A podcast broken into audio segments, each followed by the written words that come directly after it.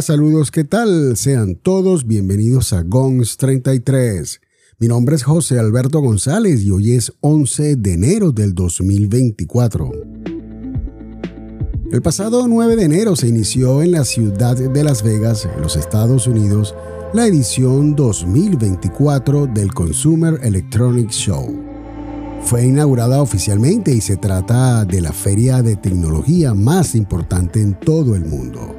Allí las empresas revelan sus productos, servicios y prototipos más avanzados. Esto con la intención de marcar las tendencias de la industria para los próximos 12 meses. El evento tendrá o tiene lugar desde el 9 hasta el 12 de enero en el Centro de Convención de Las Vegas, en los Estados Unidos. Desde su fundación, este evento ha evolucionado para ser algo más que un foro de exhibición de productos y se ha convertido en un punto de encuentro en que los principales jugadores del sector, emprendedores y actores políticos intentan optimizar el avance tecnológico a favor de la sociedad. Los negocios y el área crítica para el desarrollo y la humanidad están disponibles en este evento. El enfoque del CES ha cambiado a lo largo de los años a causa de la integración de la tecnología en diversas industrias, así como sectores de interés. Este evento se organiza en diferentes categorías de exposición para atender los rubros involucrados.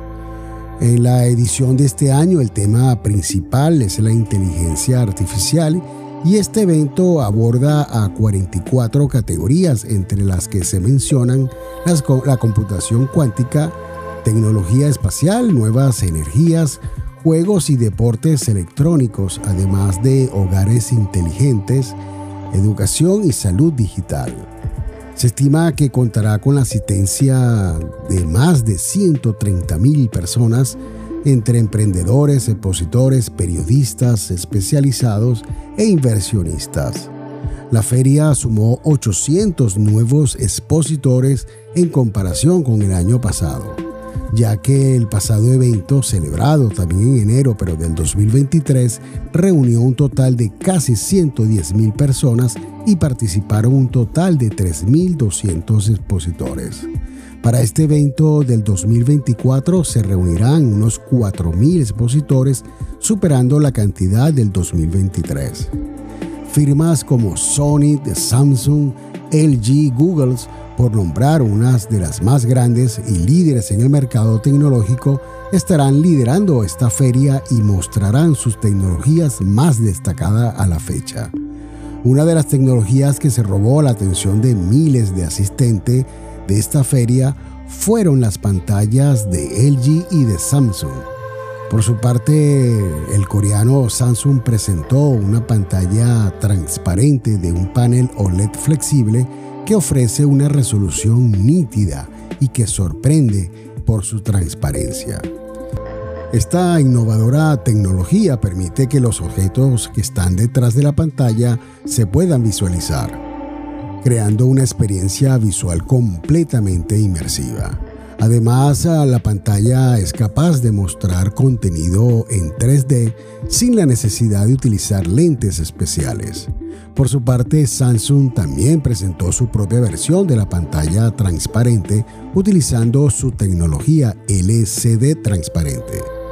Este panel ofrece una calidad de imagen excepcional y una notoria transparencia, convirtiéndose en una opción deseable para las aplicaciones de señalización digital y exhibiciones interactivas. Además, Samsung ha logrado reducir significativamente el grosor de la pantalla, facilitando así su integración en diferentes entornos. Tanto LG como Samsung han resaltado el potencial de sus pantallas transparentes en diversas industrias, como la publicidad, el comercio minorista y el sector automotriz. Como por ejemplo, en tiendas podrían utilizar estas pantallas para exhibir productos y promocionar sin obstruir la visión de los clientes. Además, en los vehículos podrían emplear estas pantallas para visualizar información útil como indicadores de velocidad, navegación, de manera segura y sin bloquear la visibilidad del conductor. Amigos, estamos realmente frente a un avance tecnológico futurístico que realmente sorprende cada día más al ver estos equipos electrónicos presentados por estas grandes marcas. Bueno amigos, esto es todo por este, esta breve reseña del CES 2024 que se lleva a cabo en la ciudad de Las Vegas, de Nevada, en los Estados Unidos. Les habló José Alberto González y los espero en el próximo capítulo acá en GONS 33, un podcast de tecnología.